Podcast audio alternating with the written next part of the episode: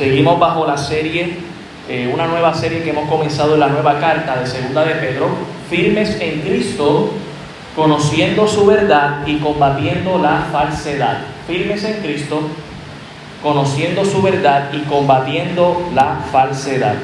Y sigo bajo el título Conociendo y creciendo en Cristo. Conociendo y creciendo en Cristo. Si usted me acompaña a segunda de Pedro, capítulo 1, vamos a dar lectura desde el verso 5 al verso 15. segunda de Pedro, capítulo 1, del verso 5 al verso 15. Comienzo en el 5, ustedes siguen en el 6, seguimos intercalados y nos vamos a unir en el verso 15. Dice la palabra del Señor, vosotros también, poniendo toda diligencia, por esto mismo, añadid a vuestra fe virtud, a la virtud conocimiento. Verso 6.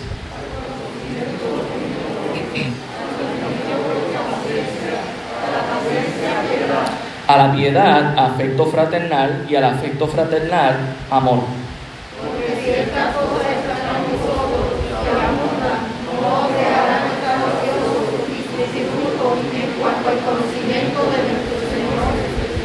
Pero el que, el que no tiene estas cosas, tiene la vista muy corta, es ciego, habiendo olvidado la purificación de sus antiguos pecados.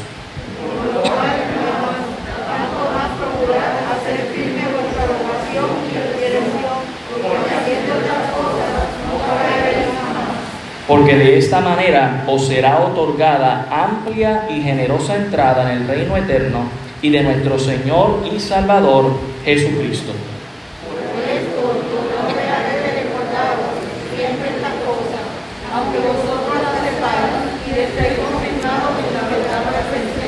Pues tengo por justo, en tanto que estoy en este cuerpo, el despertaros con amonestación.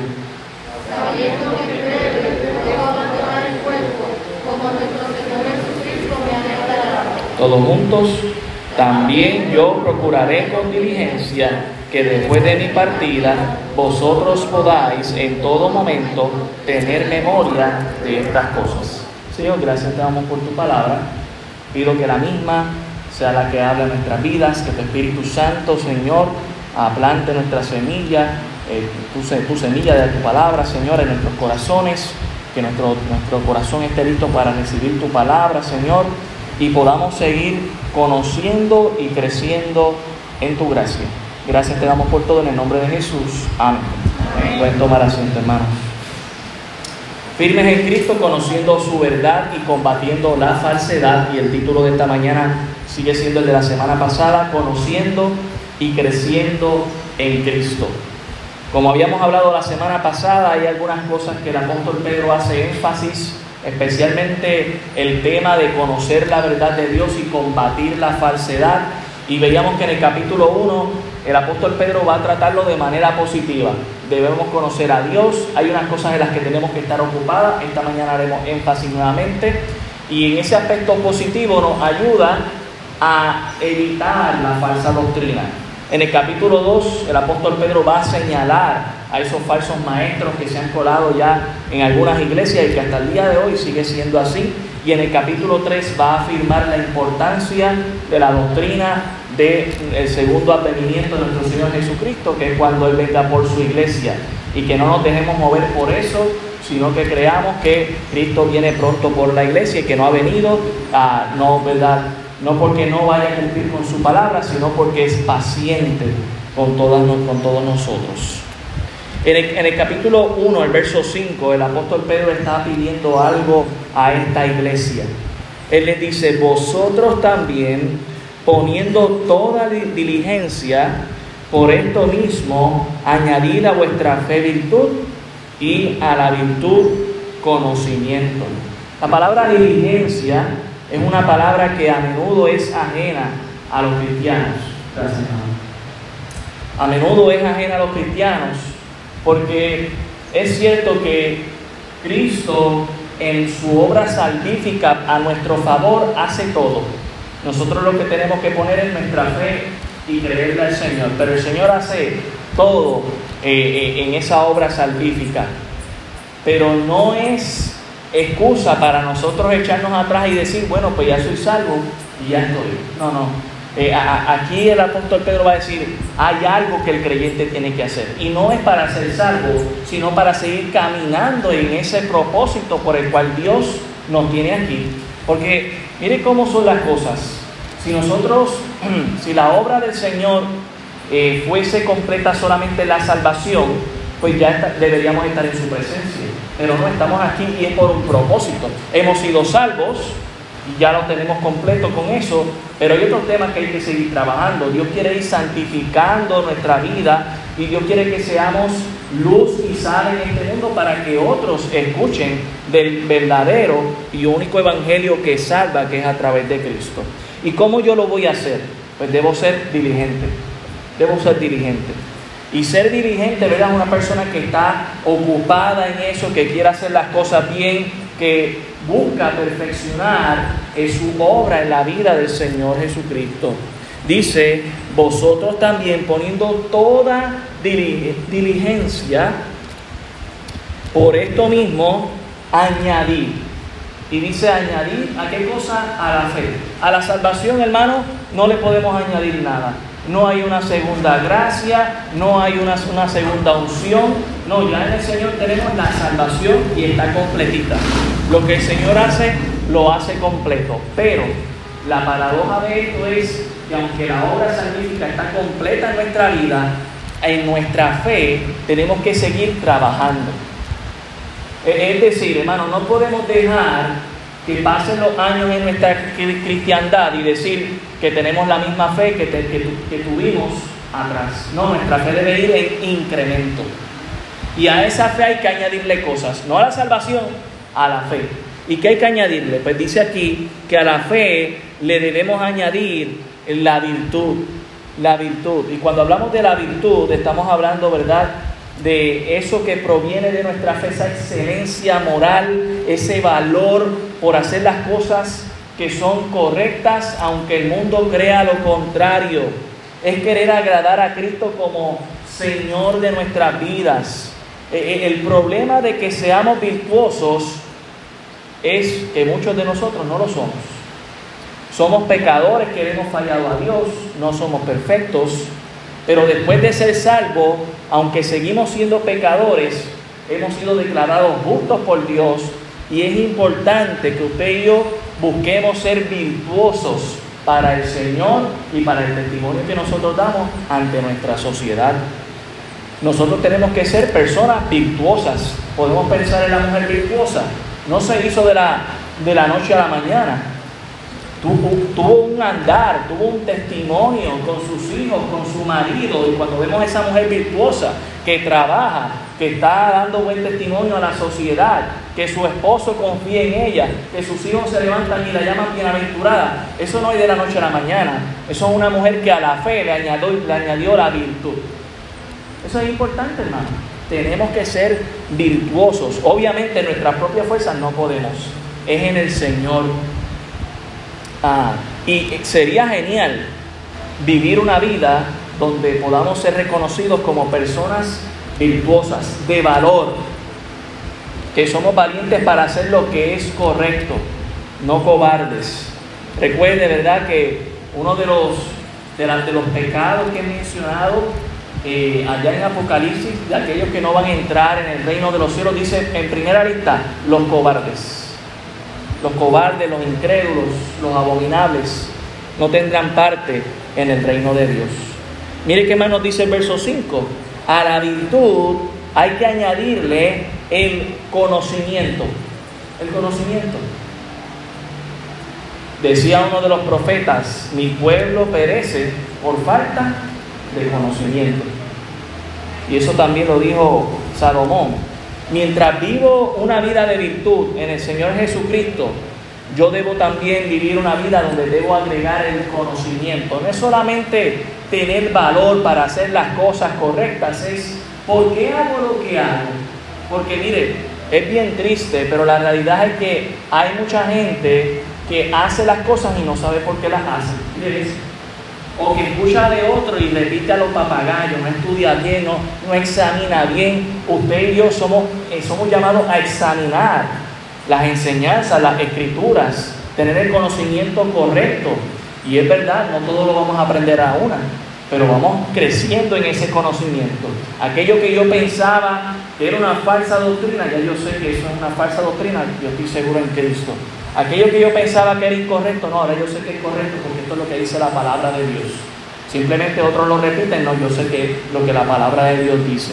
Debemos crecer en ese conocimiento, hermano, no solamente para agradar al Señor, sino para estar firme en quien hemos creído. Y por eso hacemos énfasis en el estudio bíblico, por eso hacemos énfasis en el tiempo de la predicación, por eso hacemos énfasis en que usted busque en, la Biblia, en la palabra de Dios, pero que usted mismo pueda confirmar, así como lo hacía de Berea, allá en Hechos, que dice que ellos cuando escucharon de Pablo, luego fueron a las escrituras para confirmar si lo que Pablo decía era correcto Tenemos que hacer nosotros lo mismo y crecer en ese conocimiento.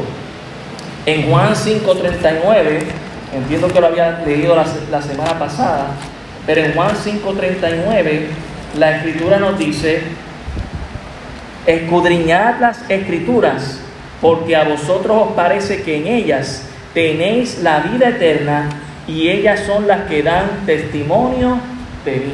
Escudriñad las escrituras. Mire, cuando habla de escudriñar, no está hablando simplemente de ver a los papagayos, sino tengo que tomarme mi tiempo, sentarme y a veces no simplemente leer, tengo que releer tengo que preguntarme, tengo que ver, Señor, ¿qué es lo que tú me quieres enseñar aquí? Ok, entiendo la historia, ajá, pero ¿qué es lo que tú me quieres enseñar a mí? ¿Qué es de, qué aplicación a mi vida?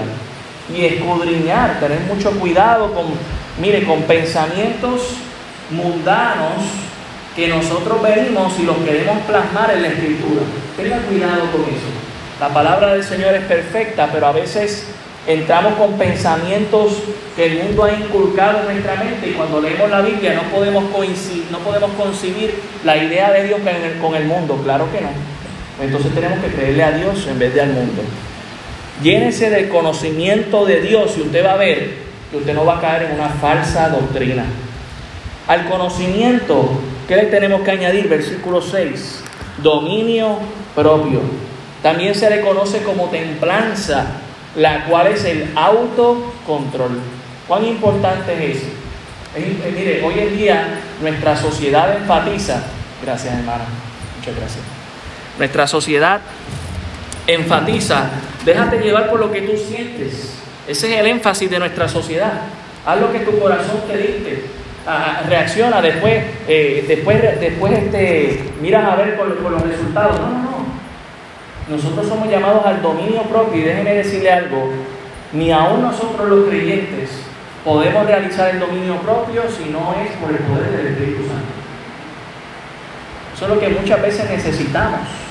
Necesitamos el poder del Espíritu Santo en nuestra vida, no porque no esté nosotros, ya hemos sido sellados con Él, pero a veces lo que nos hace falta es la llenura del Espíritu Santo, que es decir, que el Espíritu Santo tome control de toda nuestra vida, de todo nuestro ser, de todos nuestros pensamientos y de todas nuestras acciones.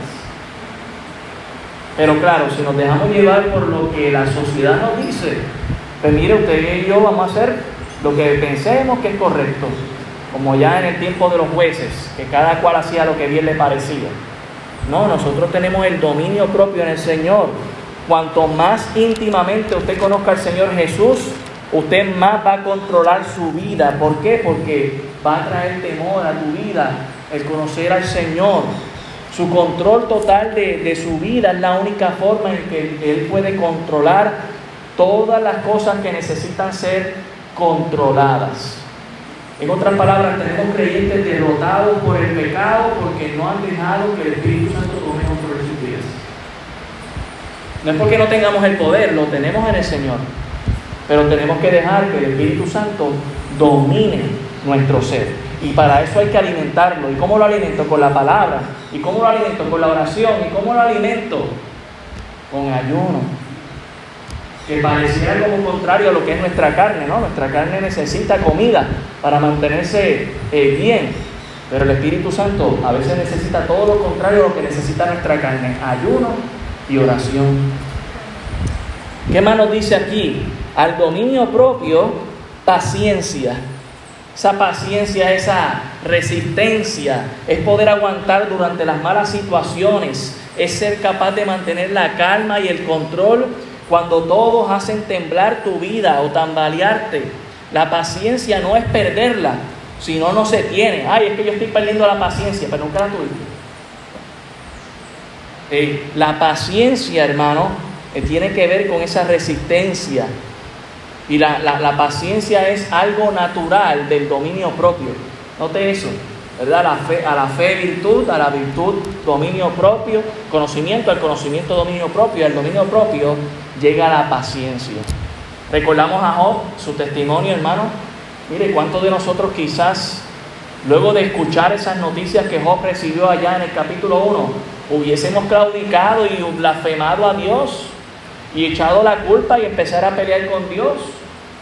Pero la realidad es que Job fue paciente y alabó y adoró al Señor y esperó en el Señor y sabe que al final vemos el fruto de la paciencia de Job en el capítulo 42 donde Dios, ¿verdad?, le recompensa por esa paciencia. A la paciencia nos dice aquí,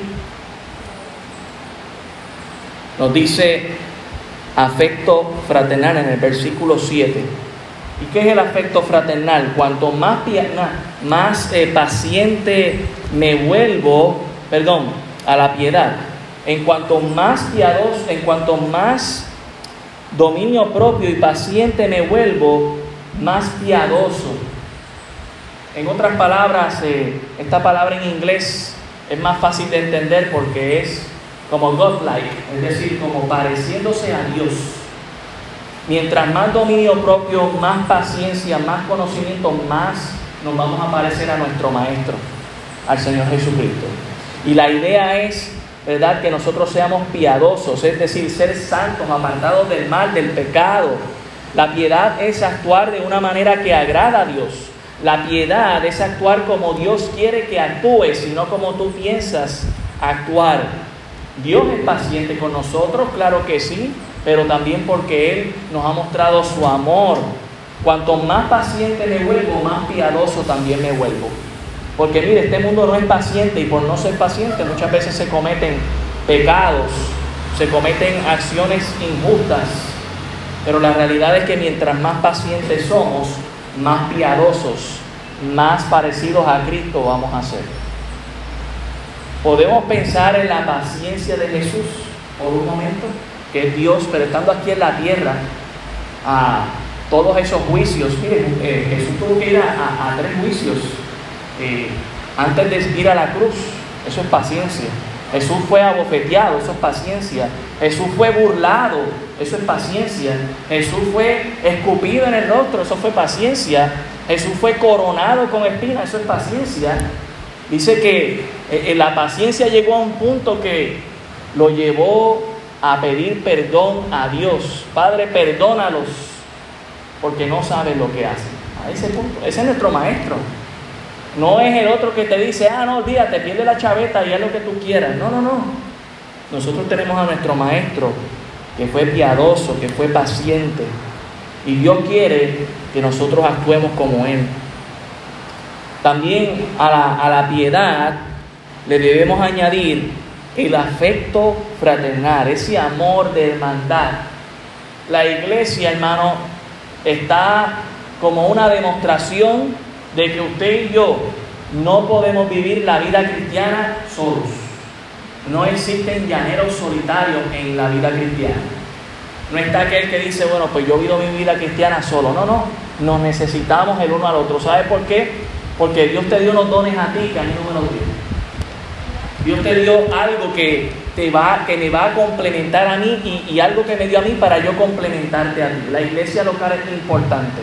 Y el afecto fraternal, ese amor, esa paciencia que le tengo al hermano, a la hermana, porque le amo, ese conocimiento que tengo con el que le ayudo al hermano, a la hermana, o también viceversa, me ayuda a mí. E, e, eso equipara a nuestra iglesia para seguir hacia adelante, seguir trabajando en el Señor yo debo añadir el afecto fraternal. Mire Mateo capítulo 5, Mateo 5, el verso 44. Mateo 5:44. Note lo que dice aquí la escritura. Dice, pero yo os digo, amad a vuestros enemigos, bendecid a los que os maldicen, haced bien a los que os aborrecen y orad por los que os ultrajan y os persiguen, para que seáis hijos de vuestro Padre que está en los cielos, que hace salir su sol sobre malos y buenos y que hace llover sobre justos e injustos. Hermano, obviamente el apóstol Pedro habla de ese amor fraternal dentro de la iglesia, pero ¿sabe qué? Lo que practicamos en la iglesia, si lo practicamos muy a menudo y muy constantemente y muy consistentemente, lo vamos a practicar afuera y nos va a salir natural. Ese amor que le damos hacia, hacia nuestro hermano, hacia nuestra hermana en Cristo, naturalmente va a salir y vamos a demostrar ese amor hacia las personas que también están allá afuera, que están necesitadas del amor de Cristo. Y que quizás la única persona que van a tener contacto es contigo, para que tú les demuestres ese amor. Y también a ese amor fraternal nos dice aquí amor. Note que es la última característica, no menos importante, pero es lo último que se pide que se añada a todas estas gracias o características que podemos ver aquí mencionadas. El amor es el resultado final de ser amables en una actitud, ¿verdad?, de afecto fraternal. Es este amor ágape, la forma más elevada de amor, ese amor que le tenemos a Dios, ese amor que recibimos de Dios y que por consiguiente lo compartimos con otras personas. Como nos dice allá en Primera de Corintios el capítulo 13, ese amor que en el versículo 4 nos dice que es sufrido, que es benigno, que no tiene envidia, que no es ansioso, que no se envanece, que no hace nada indebido, que no busca lo suyo, que no se irrita, que no guarda rencor, que no se usa de la injusticia, mas se goza de la verdad que todo lo sufre, que todo lo cree, que todo lo espera y que todo lo soporta, allá en 1 Corintios 13. Ese amor, esas características, hermanos, ah, son las que se tienen que tener cuando hablamos de amor. Porque allá afuera el mundo tiene un concepto del amor muy equivocado. Pero cuando venimos al Señor, Dios nos enseña cuál es ese amor ese amor que lo soporta, ese amor que no tiene rencor, ese amor que no se irrita, ese amor que permanece, que no se desvanece por nada. Ay, ya no siento amor por ti. ¿Cómo es eso? Si eso es una decisión, no es un sentimiento. Ahora, mi decisión de amar va a producir un sentimiento. Claro que sí. Pero es una decisión. Por eso él dice, mire, hay que añadirle eso. Y todas estas cosas, cuando las vamos añadiendo, vamos a ver que nos, nos, evitan el estar desocupados en nuestra cristiandad. Hay mucho por hacer en el Señor, hay mucho que añadir a nuestra fe. Alguien dijo que debemos añadir la fe de la virtud de David, a la, a la, a la, a la virtud de David, el conocimiento de Salomón, al conocimiento de Salomón, el dominio propio de José, al dominio propio de José, la paciencia de Job, a la paciencia de Job, la piedad de Daniel, a la piedad de Daniel el afecto fraternal de Jonatán y al afecto fraternal de Jonatán el amor de Juan. Si nosotros vemos todos estos personajes bíblicos que son distinguidos por estas características, vemos que ellos le añadieron a su fe estas cosas. Y usted y yo somos llamados a hacer lo mismo.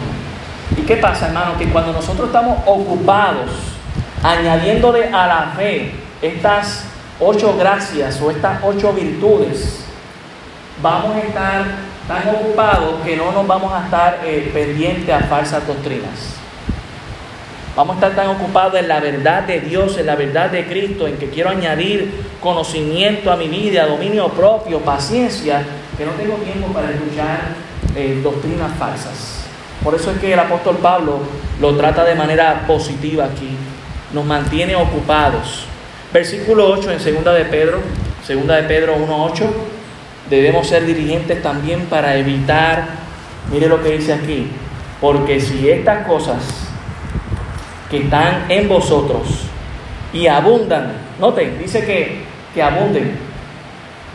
La palabra abundar no es que sean escasos, no es que sean pocos, es que abunden, es decir, que haya, haya mucho de eso en nuestra vida, haya mucha virtud, mucho conocimiento, mucho dominio propio. O sea, nunca es suficiente, tenemos que seguir añadiendo estas cosas. Dice, no os dejarán estar ociosos ni sin fruto. Hermano, el cristiano permanece aquí en la tierra después de ser salvo para glorificar al Señor, para seguir en el camino de la santificación, pero también para dar fruto, para animar a otros a buscar de Cristo. Y el verdadero creyente inevitablemente debe dar fruto, siempre debe dar fruto de alguna manera u otra, sean pocos, sean muchos, debe haber fruto. Y el cristiano que está ocupado, el apóstol Pedro dice aquí, si usted está ocupado en esto, pues primero que usted no va a estar de vago o de vaga, sino que usted va a estar dando hasta fruto. Dice, en cuanto a qué? Al conocimiento de nuestro Señor Jesucristo.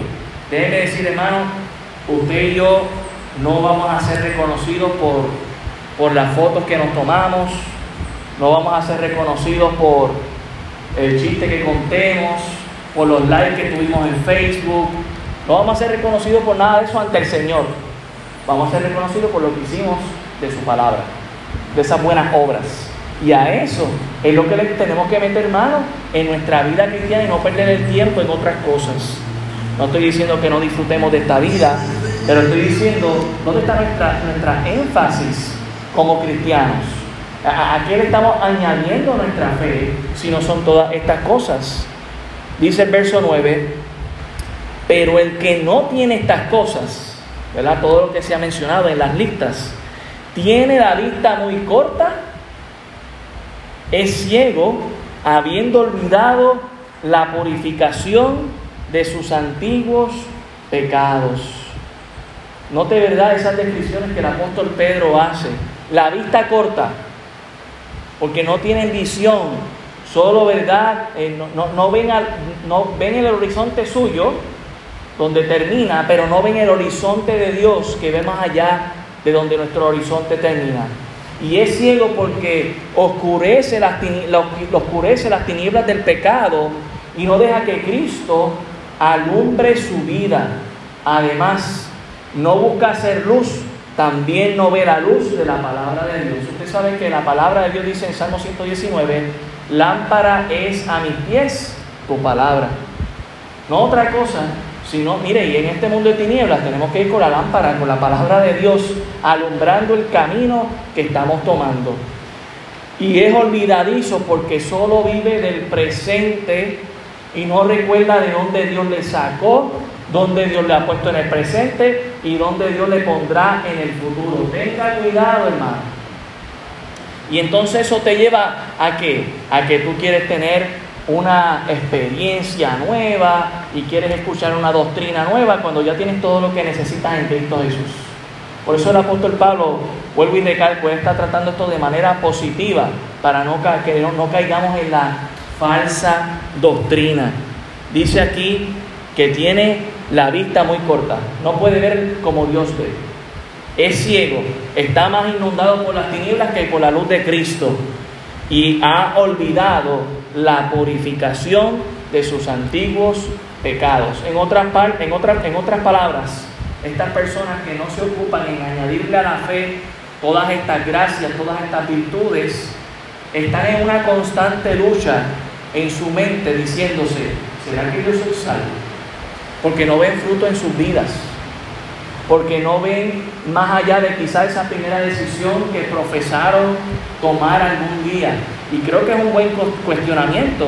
Si no estamos dando fruto, si nos hemos olvidado de lo que Dios ha hecho con nosotros, dónde nos ha puesto y dónde nos, quiere llevar, es bueno que nos preguntemos, ¿será que yo soy salvo?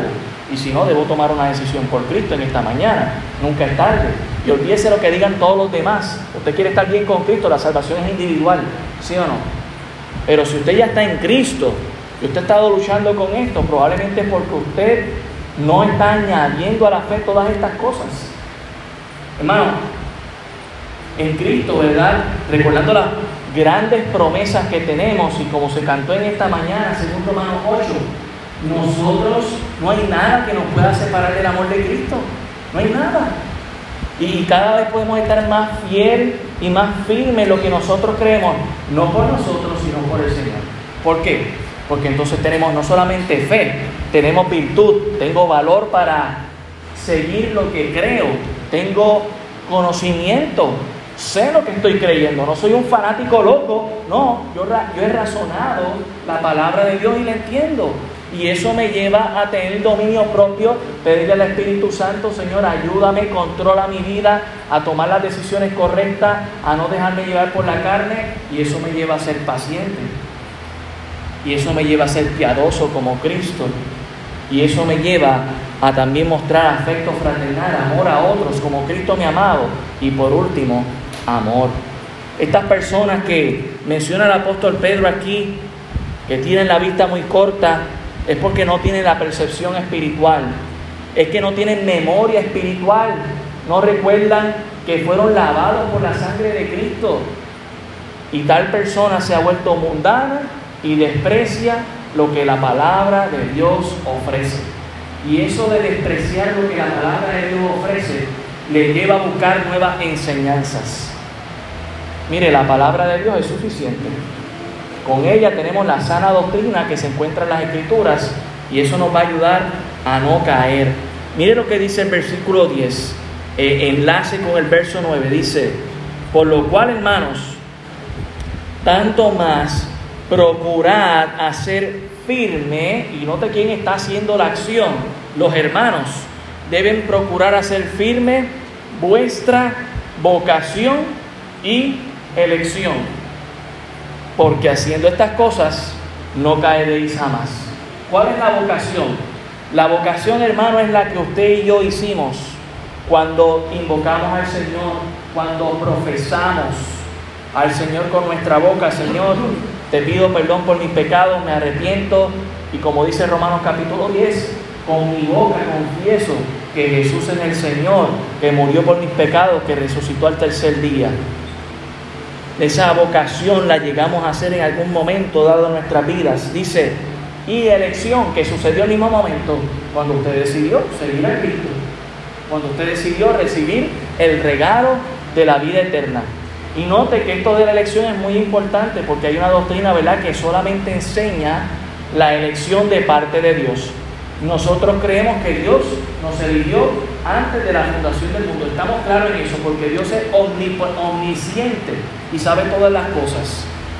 Y allá en Primera de Pedro, en el capítulo 1, en el verso 1, nos dice que en su preeminencia Dios nos escogió. Pero aquí Pedro recuerda, ustedes también tomaron una decisión. Y en la escritura aparece ¿verdad? Todas estas historias donde gente toma esta elección, decide escoger a Cristo. Aunque ya Dios nos escogió antes de la fundación del mundo. No necesariamente lo tenemos que entender por completo, es un misterio de Dios, pero sí podemos creerlo. Y lo que está diciendo Pedro es, nosotros debemos procurar hacer firme esto la profesión que hizo un día y que quizás sigo haciendo, diciendo que yo le sirvo a Cristo y la elección que he tomado en Cristo. Y dice, si ustedes hacen esas cosas añadiéndole a la fe todas estas gracias, dice que no caeréis jamás. Tenemos personas que han caído en falsas doctrinas por no estar ocupados en estas cosas, que se han dejado llevar por lo que otras iglesias enseñan, que no necesariamente es la palabra del Señor, otras falsas sectas que no enseñan lo que es correcto y por no hacer firme su vocación y elección en el Señor han caído. Y probablemente es porque nunca tomaron una decisión cierta en el Señor, ciertamente. Estuvieron autoengañados. Usted hermano, no se autoengañe. No se autoengañe. Viva para el Señor. Abunde en estas cosas. Mire el versículo 11 dice, porque de esta manera os será otorgada amplia y generosa entrada en el reino eterno de nuestro Señor y Salvador Jesucristo. Pedro no está diciendo aquí que necesariamente otras personas que sean salvas y que Dios conoce y que han lidiado toda su vida con el pecado y no han dado mucho fruto, no van a entrar al reino del Señor. Pero Él está diciendo, aquellos que están ocupados en estas cosas, que siguen firmes, fieles la doctrina del Señor, pues mire, se les va a recibir, como el Señor dice, en lo poco has sido fiel, sobre lo mucho te pondré, entra en el reino del Señor. Eso es, mire, una generosa y amplia entrada a una persona que ha buscado ser fiel al Señor. ¿Y cómo usted quiere ser hallada, hermano? ¿Cómo usted quiere ser hallada, hermano? Me pregunto yo, ¿Cómo no, no, eh, en el momento en que Cristo venga? Estamos orando para que Cristo venga, ¿sí o no? Y, me pregunto yo, eh, si queremos ¿verdad? ser recibidos en esa manera eh, tan amplia y tan generosamente, ¿cómo, ¿cómo vivimos nuestra vida consistentemente? ¿O es que el Señor podría venir y te encontraría haciendo algo que no es correcto? Es lo que nos tenemos que preguntar. El Señor nos quiere de verdad dar esta amplia y generosa entrada. Esto nos, deja saber que muchos, ¿verdad? Pedro está escribiendo en un tiempo donde las ciudades estaban amuralladas y con puertas grandes y no a todo el mundo se le dejaba entrar. Hay gente que era marcada para que no entrara a esos lugares. Y hay gente que se le dejaba entrar, pero mire, le tenían el ojo echado. Y hay otros que no, lo recibían, no, tacho, dejan abrirte las puertas. Y Pedro está trayendo esa imagen de cómo es. También en el reino de los cielos hay gente que no va a entrar y hay gente que va a entrar, pero mire, como dice allá en 1 Corintios 3, vamos allá, va a entrar como por fuego de la chivita. 1 Corintios 3, versículo 11, mire lo que dice, dice, porque nadie 1 Corintios 3, 11, porque nadie puede poner otro fundamento que el que está puesto, el cual es Jesucristo, y si sobre este fundamento alguno edificare oro, plata, piedras preciosas, madera, heno, jarasca, la obra de cada uno se hará manifiesta porque el día la declarará, pues por el fuego será revelada y la obra de cada uno cual sea, el fuego la probará si permaneciere la obra de alguno que sobreedificó, recibirá recompensa. Note que no está hablando aquí de entrada al cielo o no. Está entrando, está hablando de la recompensa. Versículo 15 dice, si la obra de alguno se quemare, él sufrirá pérdida. ¿Pérdida de qué? No de salvación, sino de recompensa. Si bien él mismo será salvo, aunque así como por fuego. Y mi pregunta en esta mañana es, ¿cómo usted quiere creer? De la chiripa, ¿verdad? Chiripa ahí, de milagro entré. No, no, o decir, ¿sabes qué? Aunque esto no es por obras, yo busqué hacer lo que era correcto, servir a mi Señor y mire, el Señor nos va a abrir ahí. Aunque siempre somos, somos eh, eh, en lo poco somos fieles, pero el Señor sabe recompensar a los que se han dedicado en la obra del Señor, desgastándose para nuestro Señor. ¿Cómo usted quiere ser recibido por el Señor? Pues mire, hay que estar ocupado en estas cosas. Amén. Segunda de Pedro 1.12. Segunda de Pedro 1.12. Por esto yo no dejaré de recordaros siempre estas cosas, aunque vosotros las sepáis y estéis confirmados en la verdad presente. Estaba escuchando esta mañana una predicación acerca de otro pastor de este mismo pasaje y él decía, aunque yo llevo 30 años en el ministerio, en la misma iglesia, y estaba pensando si creo que era hora de salir de esta iglesia o no, cuando leí este pasaje entendí que me debía quedar. Y ya sé cuál es mi nuevo ministerio. Recordarles lo mismo que le he predicado por 30 años. ¡Wow! Eso es lo que está diciendo Pedro. Yo sé que ustedes saben lo que yo sé. Y probablemente lo que he dicho en esta mañana no es nada nuevo y se parece un poco a lo que prediqué la semana pasada, pero es que sabe que, parte del ministerio pastoral es recordar lo que ya sabemos. Porque sabe que ahí es cuando somos afirmados en la sana doctrina y no caemos en la falsa doctrina. Porque a veces, ¿verdad? El Señor permite que la repetición sea parte integral de la enseñanza. Debemos repetirlas. Y dice, para que ustedes estén, mire, confirmados en la verdad presente. Versículo 13, pues tengo por justo, en tanto que estoy en este cuerpo, el despertaros con amonestación. ¿Sabe cómo veía el apóstol Pedro a esta iglesia? Él la veía como, a ese, como él se vio en el pasado, durmiendo mientras Jesús oraba. Levántate, hay que orar, levántate, hay que orar. Y él dice, no, yo les tengo que levantar a ustedes, esto no es hora de dormir, esto es hora de levantarse y servir al Señor. Hermano, en cualquier momento viene el Señor. Tenemos que estar siguiéndole, tenemos que estar levantados haciendo su obra. Versículo 14 dice, sabiendo que en breve debo abandonar el cuerpo como nuestro Señor Jesucristo me ha declarado. El apóstol Pedro tenía una preocupación, ya él sabía que pronto iba a morir. Dice la tradición judía, no la Biblia, la tradición judía dice que el apóstol Pedro en un momento dado se fue saliendo de Roma y cuando fue saliendo, dice que en visión vio al Señor Jesucristo entrando a Roma. Y Pedro se voltea y le pregunta, ¿hacia dónde va Cristo? Y él le dice, es necesario que yo sea crucificado nuevamente. Y dice que ahí mismo ascendió a los cielos. Y la tradición judía dice que en ese momento Pedro se devolvió gozoso a Roma y que tiempo después fue que fue crucificado. Como iba a ser crucificado como Jesús y dice que es verdad, decidió ser crucificado con la cabeza hacia abajo para no morir igual que Jesús porque entendía que no era digno de morir de la misma manera que murió Cristo. Hermano, ¿cuántos de nosotros entendemos que a pesar del sufrimiento, a pesar de las falsas doctrinas que se puedan colar, usted y yo tenemos un propósito y cada vez queda menos tiempo para cumplirlo? Hermano, yo estoy preocupado en mi vida personal de que esté cumpliendo con el propósito de Dios y sé que cada vez me queda menos tiempo. ¿Y usted? Porque todos tenemos, usted no es un accidente, usted fue creado con propósito y Dios tiene algo para tu vida. Y te pregunto, del tiempo que te queda, que, que tú no sabes ni yo tampoco sé, ¿sabes si ya has cumplido con ese propósito?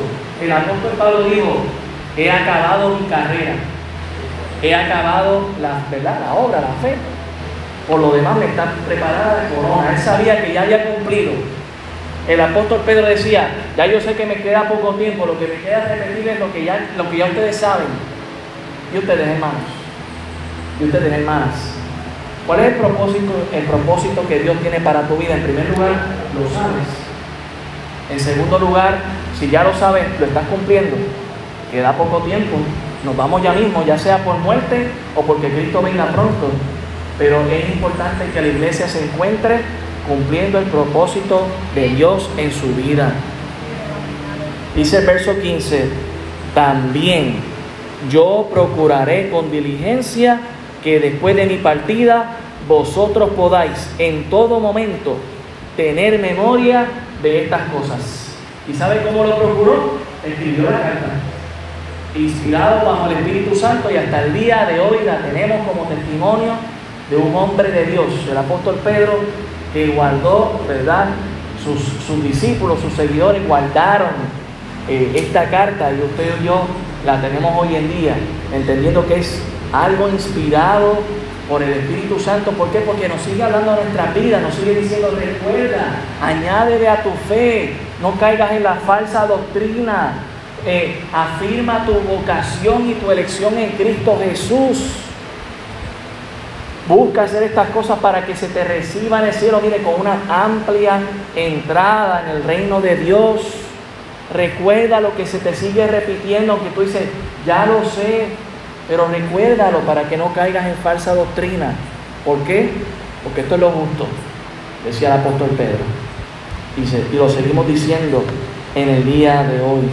Nos queda poco tiempo, hermano. Cristo viene pronto.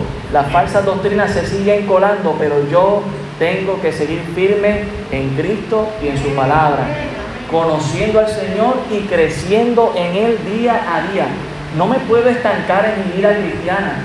Hermano, no puede ser posible que usted lleve tantos años en el Señor y que sea la misma persona que lo fue cuando conoció a Cristo.